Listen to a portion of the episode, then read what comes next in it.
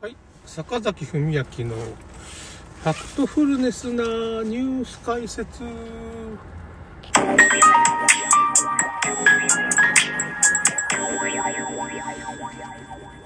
えーと、ちょっと途中で切れたんですけど、えーとね、何の話しようと思ってな、ちょっとあの、うーんとね、あ、そうだ、5G の話ですね。えーと、5G がですね、まあ昔 5G でコロナになるみたいな、新型567になるよみたいな話を、まあ、あコロナって言っちゃったな、みたいな話をしてしたんですよね。あのーあのー豪華客船みたいなのがね、入って 5G から電波が出てなるんじゃないかみたいなことを、まあ、言ってて、まあ、それはどうなんかなっていう風な話をしてたんですけどね、その、で、結局ですね、あのー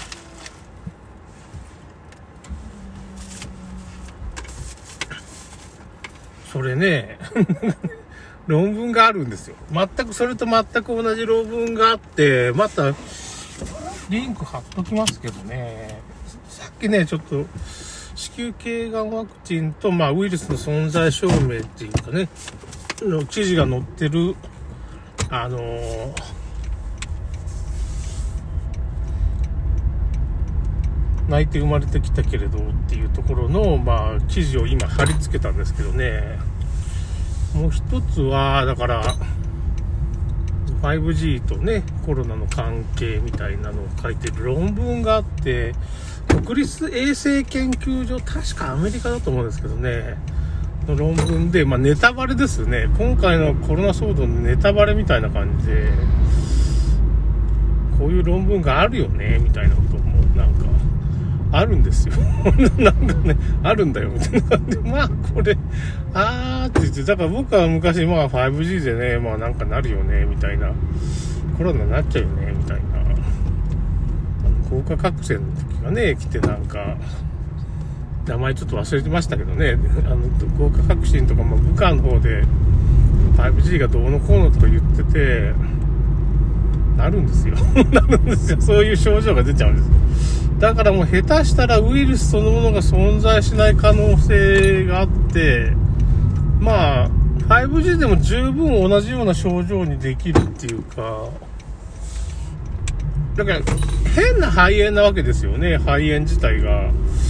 なんかその呼吸困難になるような肺炎なんですけど、うんなんでそういうことが起こるかって言ったら、まあ、60メガヘルツ、あ、60ヘルツかな？メガヘルツだったかな ?60 ヘルツだと思うんですけどね。まあ、あるその周波数って 5G のね、その、周波数の周波数帯の電磁波を、まあ、人間が浴びちゃうと、結局そ、その60メガヘルツ、じゃ、60ヘルツだったかもしれないけどね、そその辺の周波数は、まあ、その酸素を吸収するってこと分かってるんですよ。あと、まあ、その、電子の軌道をちょっと乱してしまって、まあ、電子の総、総変異っていうのかな？なんか変なこと起こっちゃって、まあ、その、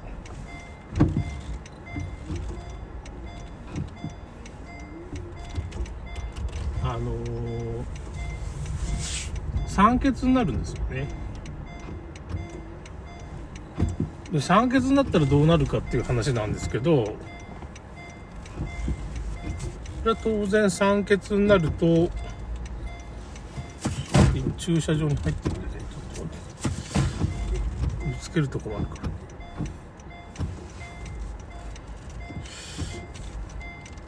当然酸欠になると、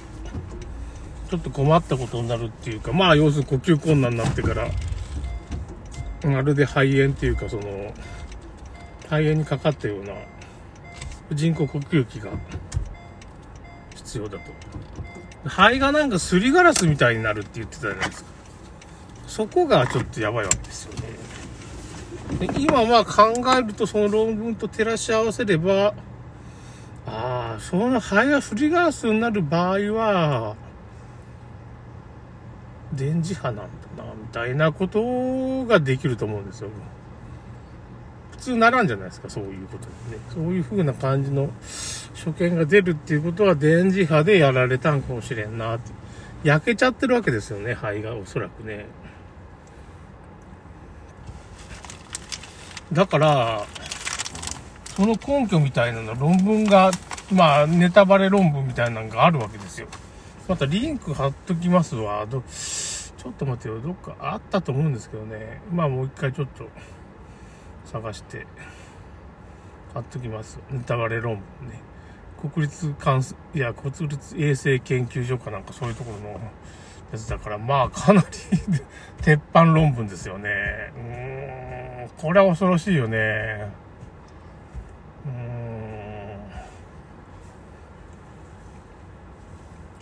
すごいことになってるな。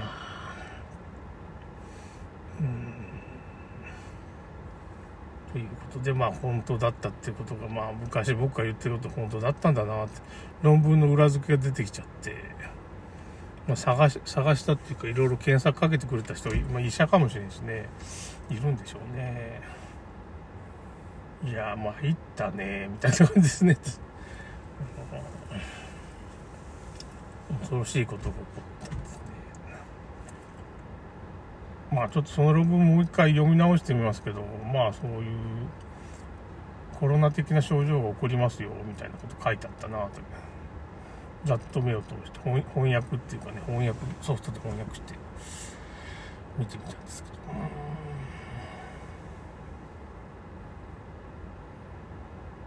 すごい時代だだからそれをまあツイッターでそういうまあ、えっ、ー、と、裏コロナっていうサイト運営の管理人がね、まあ、あんま詳しくないんで言ってたけどね、その辺の仕組みに詳しくないから、なんかすごい突っ込まれて、まあ、半導体の業界の専門家の人に論破されたみたいなこと言うんですけど、まあ、だからその、そんなちっちゃい半導体チップなんかないわみたいなことを、まあ、その半導体業界の人が言ってたんですけど、あこの人半導体業界などにひ日立のミューチップ知らないんだな。もうミューチップっていうのは、まあそのもう、普通のもうナノチップじゃないんですよね。ナノよりもっとだいぶちっちゃいような、もうね、もうこの親指、人間の親指にまあ、ホコリみたいな、ちっちゃいホコリもちっちゃいちっちゃいホコリがついてるような、それぐらいのチップなんですよ、ね。で、結局、カーボンニュートラル、まあ、カカーボンですかね、その、酸化グラフィンこと、まあ、カーボンですよね。それを体に注入することによって、まあ、電気が発生して、蓄電池みたいになって、そこから生体電池みたいだから、まあ、その、そういうセンサーっていうかね、その、そういう人間の体内センサーみたいなのが、その、反応して、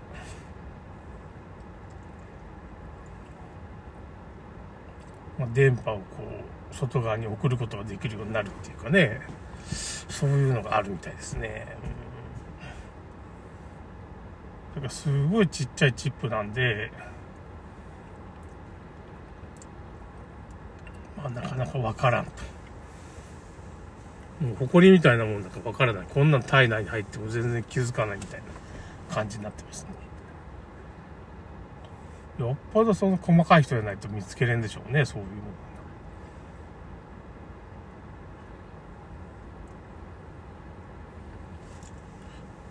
そんな話なんですもう終わっちゃったんですよ、終わっちゃった。まあ、5G 怖いなっていうかね、その、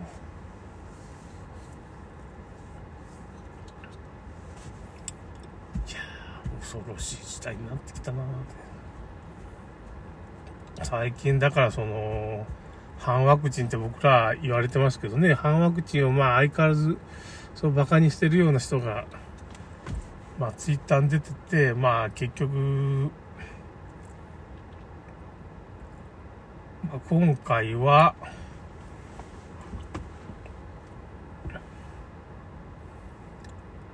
そういう女の子をいじめるみたいなね、感じの女性の、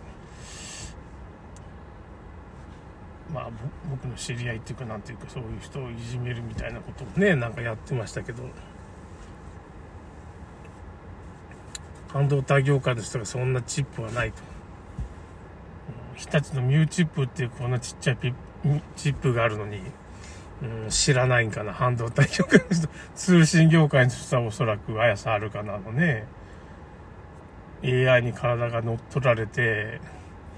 ピアノをうまく弾くような画像を見て、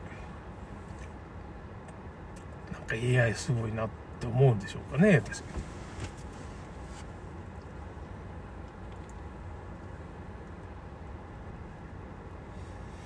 はぁ、って感じだな、そう言ってます。ちょっと眠くなってきた。夜勤や。うん。あ、もう終わるな、私。ということですね。また論文をその 5G と、まあその、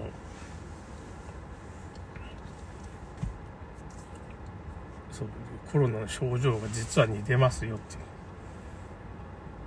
電磁波でそういう症状が起こってますよっていう話を、まあ、一応、書こうかと。ということで、終わります。ちょっとね、早いけど、それではまた。